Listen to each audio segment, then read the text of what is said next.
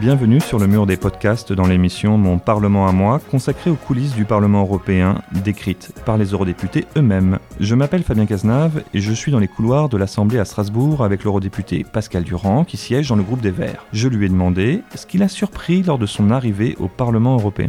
La capacité euh, de trouver des majorités d'idées, c'est-à-dire le fait de ne pas être dans une logique majorité d'un côté, opposition de l'autre, et puis on vote au canon euh, quand on est dans la majorité, on vote contre quand on est dans l'opposition, etc. Ça n'existe pas au Parlement européen.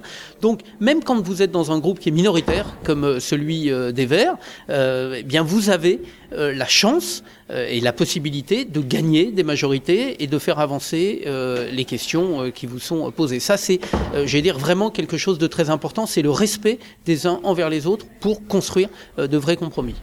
S'il y avait une expérience négative euh, à raconter, ce serait quoi?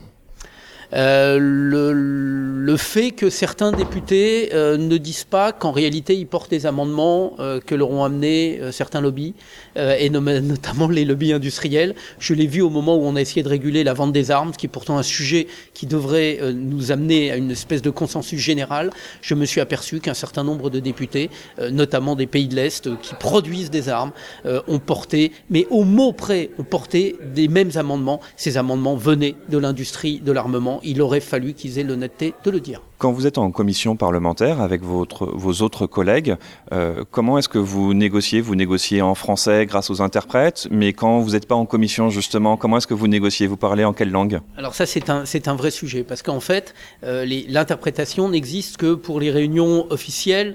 Euh, ça ne marche souvent pas pour les, working groups, qu'on appelle d'ailleurs le nom, et voilà, c'est donné, donc les groupes de travail, sur, sur les réunions évidemment informelles entre députés, etc. Tout ça se passe en règle générale en anglais. mais un anglais assez médiocre, c'est pour ça que moi je me bats pour qu'on garde les financements pour l'interprétation. C'est un métier d'être interprète. La, subtilité d'un langage, ça fait évidemment partie de sa culture, la manière dont, on exprime quelque chose. Il faut défendre les, les, les, les langue nationale, il faut défendre cette possibilité. Après, si les gens veulent vraiment travailler au Parlement européen, parce qu'il y a le monde réel, et le monde réel, il faut effectivement parler au moins un, minimum d'anglais qui permet euh, des échanges, sinon euh, vous n'avancez pas.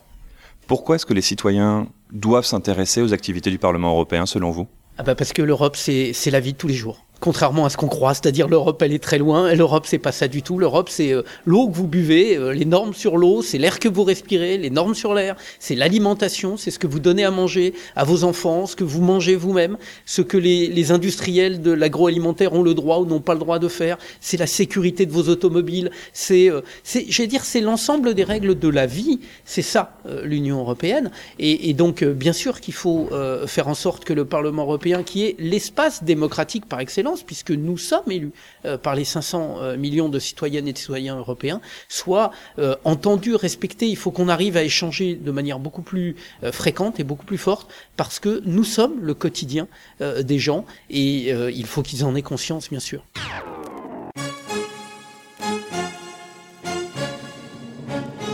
Vous pouvez consulter tous les résultats des élections européennes sur notre page dédiée www.ouest-france.fr/élections/européennes. Retrouvez les autres épisodes de notre série Mon Parlement à moi avec les eurodéputés sur le mur des podcasts de Ouest France.